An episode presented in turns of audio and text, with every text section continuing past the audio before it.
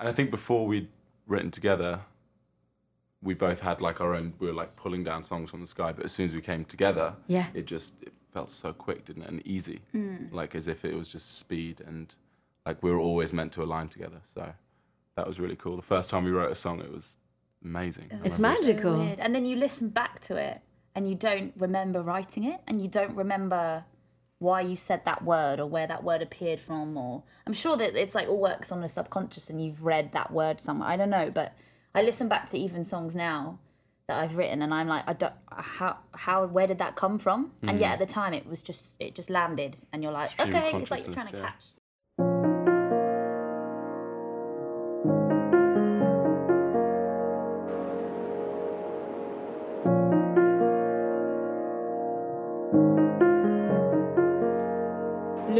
Festival d'été de Québec présente Chambre 1626, une production de l'agence La Flèche. Bonjour, ici Geneviève Borne. Le Festival d'été de Québec m'a proposé l'animation d'une émission en balado-diffusion qui vous permettra à vous, les amateurs de musique, d'entrer en contact direct avec les artistes, d'avoir accès à l'intimité des créateurs à l'origine des chansons que vous aimez. À l'exception de quelques rencontres qui ont eu lieu en arrière-scène, nos échanges se sont tenus dans un hôtel dans la chambre 1626. feel the fade. All we do is, all we do is feel the fade. I've been upside down. Oh Wonder est un duo britannique qui fabrique ses chansons à quatre mains. Écoutons-les nous raconter comment ils ont découvert chez l'un et l'autre une âme sœur musicale. I've been upside down. I don't wanna be the right way round. Can't find paradise on the ground. Okay, Okay. okay, all right, okay. Well, so welcome to Quebec City. Is this your first time here? This is our second time. Second time? Yeah, but first time ever playing this festival. So Oh, Yeah. great. We're really excited. It's a beautiful city. It's stunning, and it's so nice to be back in like a French-speaking part of the world. You, you, you like hearing, s- uh, I can hearing understand. French? I used to be able to speak French like really well because um, my dad lived in France for like ten years, and we had a little place there. So as a kid, I'd spend all of my summer holidays in France. So I can understand French like really well. But you she's just, very good at speaking. She's You just, lose being- it though when you don't when you don't speak it. So I've been trying to like order. I ordered breakfast today in uh, in French. How did it go? Well, it was really bad because I was trying to order an omelette and I wanted it like undercooked, like soft. Yes. And I was trying to be like, how do I say like a softly cooked omelette in French? so he didn't really understand, but And you have a French name on top of Josephine, it. yeah, of course. Uh, how did your parents decide to call you Josephine? they they're they're like francophiles. So my brother's Guillaume William and I'm Wow. Josephine. And um, my dad like always used to make the joke that my brother was called Napoleon. Oh, And then I'd be like, Dad, that's not funny. um, yeah. how about you, Anthony? Where does the, your name come from? Um, my name is it's Australian actually, so it probably has roots in England somewhere. But Uh-huh. Yeah. I lived in Canada for when I was a kid. I lived did? in Nova Scotia, in near Halifax. okay. So uh, yeah, only for a year. My dad's a marine biologist, so he was breeding salmon in Nova Scotia. Which was, Really? So your roots are here in Canada? Um, slightly, Some yeah, of your slightly. roots. Last Yeah. time we came to Canada, um, the border police, customs people were like, "Welcome home, sir," and I was like, I didn't even realize I still had residency. I was like, "You Do. this is my home. "Yeah." so well, this is great. yeah, so it's a homecoming today. And uh, tell me about the challenge and the fun of playing outdoors festivals in the summertime. It must be a different experience uh, as when you're in a in, in a closed room. Yeah. Describe the, the feeling of being on stage during a, a summer festival. I'd say it's more of a challenge because you don't have like the impact of lighting and you Uh-huh. know the. I think something about having having a ceiling over people's heads all instantly creates atmosphere because people feel like they can do anything in a big, you know, you can hide. I think you can hide as a the, as a ceiling. Yeah. as a performer, and I think as an audience member, you can if you're in a, a cozy dark room, Yeah. you can be anybody. Whereas Yeah. I think, and festivals actually do do facilitate kind of experimenting, but there's something cool about I don't know being in a dark room and singing. Yeah. I don't know. But Um, festivals, because it's all open, everyone's exposed, and Yeah. I feel like everyone can have like even greater time, right? Yeah. And for us, being able to perform on a huge stage like today, this Yes. is literally the biggest stage in North America. It's going to be amazing. Yes. yeah. it's quite impressive. Yeah. It's huge. And and so and very often, sometimes in the daylight as well. Th- That must be particular Hmm. Yeah. because you, you yeah you can't create the mood that you usually yeah, create. you almost have to be conscious more about your playing of like the instruments because you've got to create the atmosphere with your music, not just Mm-hmm. the lights. Yeah, and there's nowhere to to have to run between Or songs. hide like under you the don't darkness, normally you yeah. have like blackouts in between songs. and like furiously blowing my nose or burping somewhere, like just like really gross stuff that I save for the dark. But no hiding here, and you, and like video screens as well. yeah. Yeah, you don't realize on stage when when forget. you're on stage, it's just cameras pointing at you. You don't realize your face is like. So you just can't 30 you feet high, can't yeah. look bored at any point because I've seen like I, I remember like the first festival we ever played and someone had taken a photo of me and I was like just had this really dull expression on my face. And it, you just it just looks terrible because there's a giant screen in your face. huge. so but it's it's amazing like and and the joy of playing festivals like this today will be that there are so many people and they're not going to be oh wonder fans. They're going to be people that have come along for the festival and want to see new music that they don't know. So there's that sense that you have to kind of make new fans and give your not that you don't give off your best at your own show Uh-huh. but it's kind of like you're trying to impress people a bit more Yeah. Yeah, It's not a win them Yeah. and charm them. exactly Ah, that's great. yeah So before being together in this project, you had your own projects uh, Mm. on on each other's side. So uh, what gave you the desire to write together and to have a long-term musical project together? Um, I think I Wonder was very accidental. I think we started writing t- writing together like five years ago. Mm-hmm. Um, and we basically had more, a, more, more. Was it longer? seven eight years ago it's a long time It's a long time ago. It's Crazy. We basically met in a studio in London, and then I said to Josephine, "Oh, you need, need to listen to one of my favorite songs. It's by Death Cab for Cutie, um, one of their old songs." She's like, "That's my favorite song." So ever like, and we just realized that all our favorite songs are exactly the same. So you, uh, there's a big was- common ground in your musical taste. Yeah, even though like our sounds are very different and our backgrounds are very different, somehow we just have exactly the same taste in music. So we instantly knew that we had to write together. Yeah, there isn't an album that I love that Anthony also doesn't love. It's really weird. It's identical taste, and we So got, I, I'd like to hear more about those identical tastes. um. So I guess it roots from um, our parents are born weirdly on exactly the same day in the same year, so they they are of the same, same generation. generation, Okay. And they grew up listening to you know Elton John and Joni Mitchell and James Taylor and Carole King and Cat Stevens and kind of that that kind of alt pop. Um, alternative kind of classical songwriting. Uh-huh. So um, I'd never even like people like I don't know who was like really big like David Bowie. Like we we didn't grow up listening to kind of rock. We grew up listening to songwriting. Mm-hmm. Yeah. Um, and I we just kind of I, I don't know about you, but like I just thought that's what all music sounded like until Yeah. I was a teenager and started exploring pop and, and Simon and Garfunkel and I don't know. Um, so we're both big fans of of songs that move you lyrically and are classically written and kind of almost formulaic. You know? yeah, and they don't rely on the production around them or the atmosphere of the production. They Yeah. just you could just play it on a guitar in a room and it would have an effect on people. Yeah, and I just it's really weird. I just watched um on our tour bus. We just have a, a, a TV, and there was a documentary about Elton John on, and uh, the nation, the British nation, voted for their favorite Elton John song, which was your song. Oh. And um, I think it was Annie Lennox was on, or, and Rod Stewart were both talking about how even forty years later. Your song, Elton John, can sit at a piano and play it, and it's it still moves better people. than it the moves, first time, yeah. yeah, it's like it's lasted for generations, and so that therefore I think is our like approach to songwriting is that we want to write songs that no matter what if they're you know the current production if if you just take it strip it back to a piano and a vocal it it it says something or it feels like something I guess that's yeah Yeah, so you have admiration for this craft of- Mm-hmm. of songwriting. And, and how do you do it together? Do, do you work on every songs together or sometimes Yeah. separately? How does it work? No, we're in on the process the whole way, right? So both of us sit at the piano. Um, Josephine writes the chords, and then I sit and we just write lyrics together. It's very quick that process, isn't it? Yeah? You come up with songs easily. yeah, Yeah. really easily I think our, our favorite uh, or most successful songs have always been written in 15, 20 minutes. yeah And then the ones that take forever generally shouldn't turn into anything. 'cause they're- if they're too hard to figure out, they shouldn't really exist.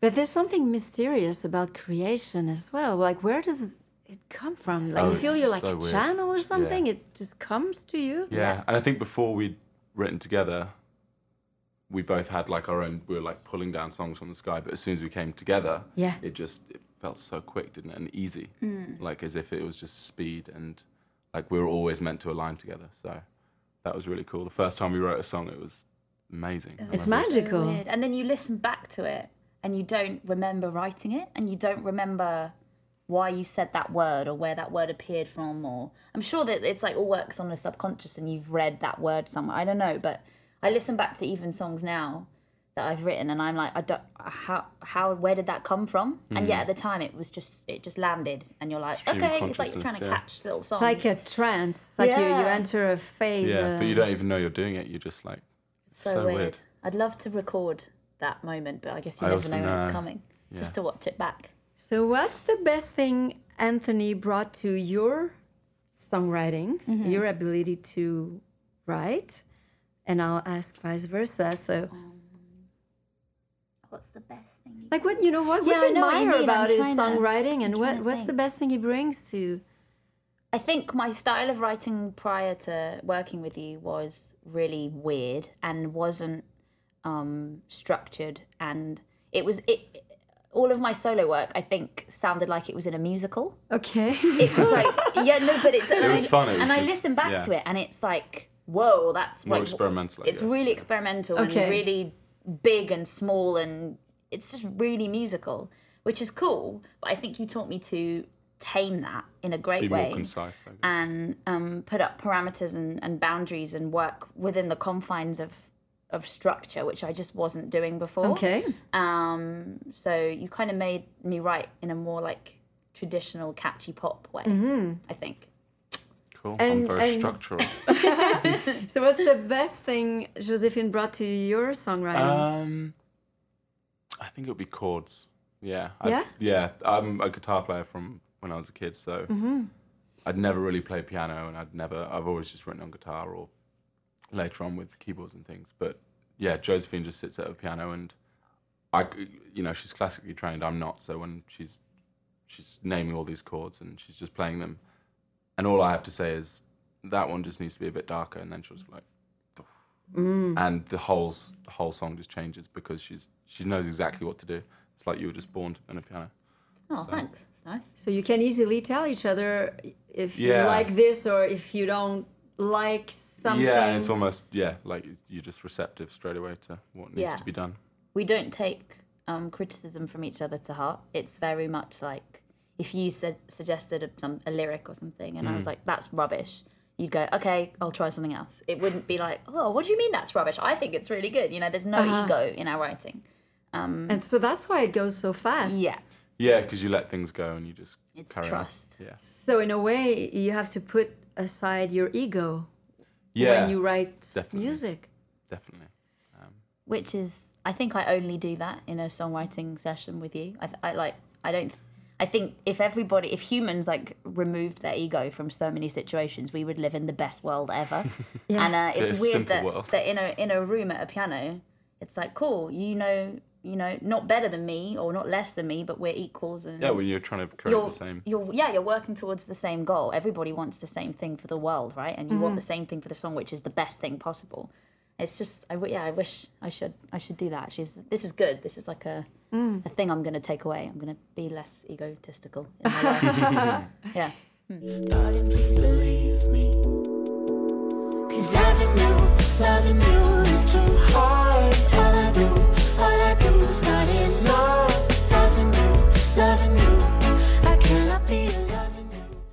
Why is it important for you to create to a point where you dedicate a huge part of your life to the creation of, of music, of songs? So, so what is it that motivates you to, to create?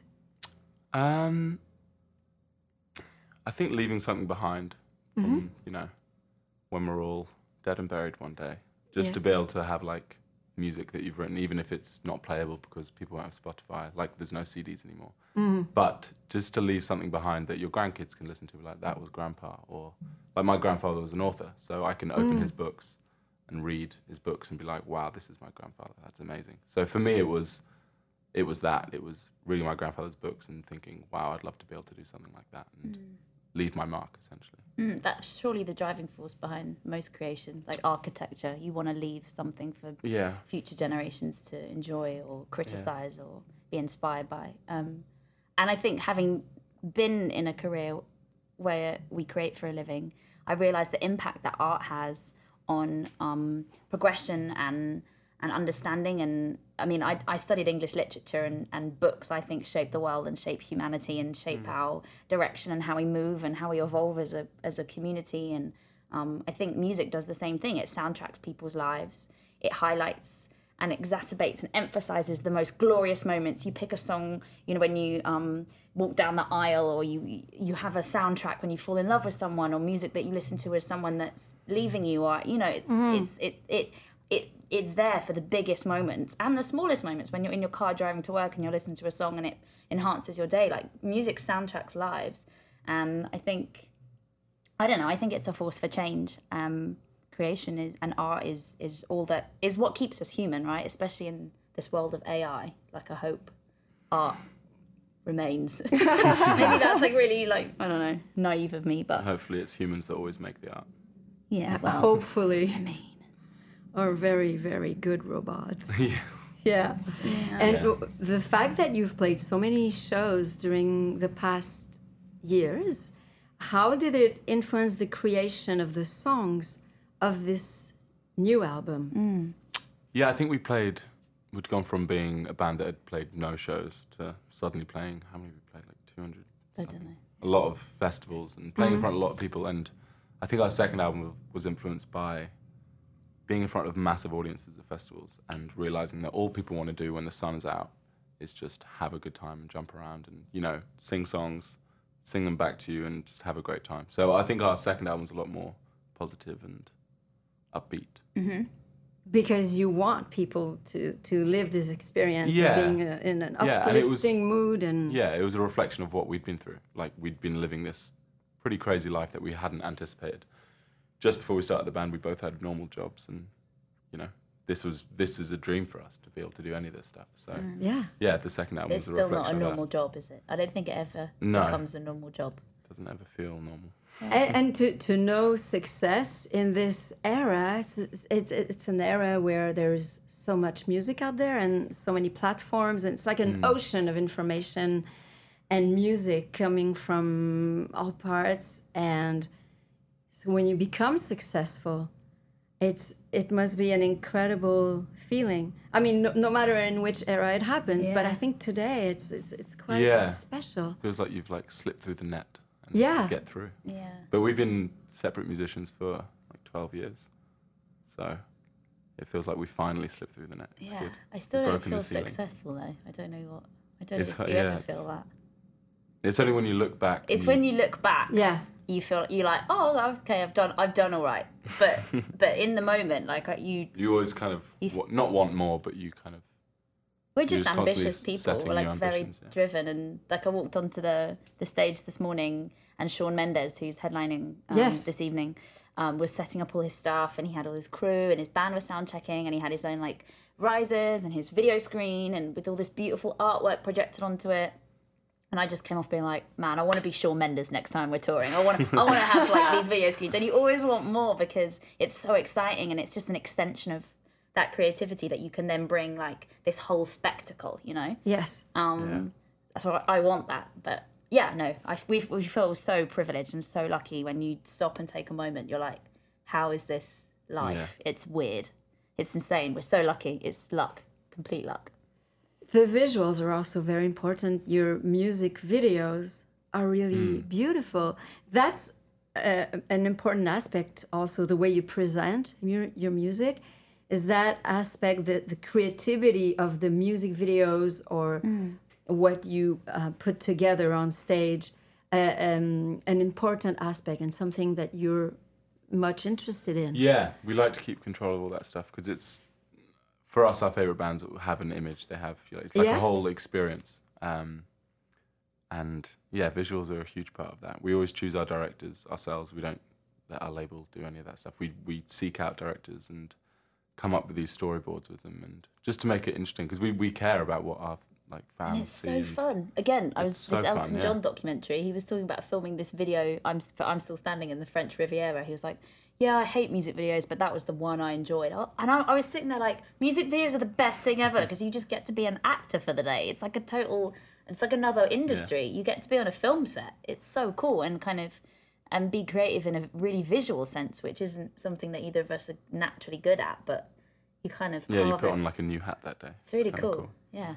The fact that you are working together, doing this music together, you have someone you can lean on as well and share all these experiences you're going through, as opposed to when you're a solo artist. I mean, sometimes you have a band, of course, but um, this aspect must be very precious. It to- is, and it's inexplicable to other people. Like we get home and our family's like, "How was how was the seven week tour around Asia?" You're like, Yeah, it was good. "Yeah, it was really good."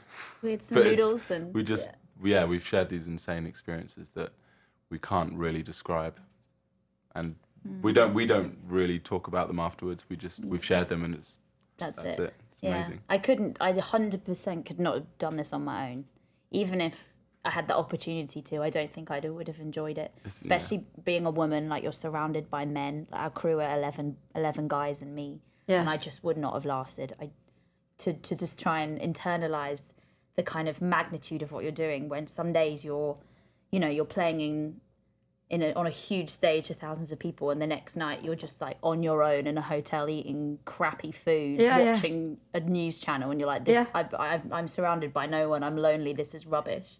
It's like you can't find a, a, a I don't, it's Yeah, a there's no there's no in between. It's So it like must be very precious to. It's so yeah, amazing. that Yeah, you pick each other up when when it's needed. yeah. Yeah.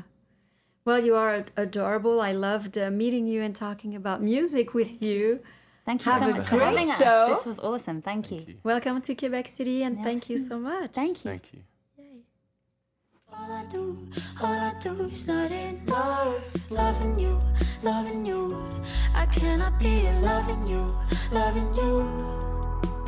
Loving you, loving you leaves me hurt. All I do, all I do. Chambre 1626 est une idée originale de l'agence La Flèche pour le Festival d'été de Québec. N'oubliez pas que vous pouvez télécharger d'autres épisodes de Chambre 1626 en visitant notre compte Facebook, notre page SoundCloud ou en vous abonnant à notre compte iTunes. Vous pourrez ainsi faire durer le festival toute l'année.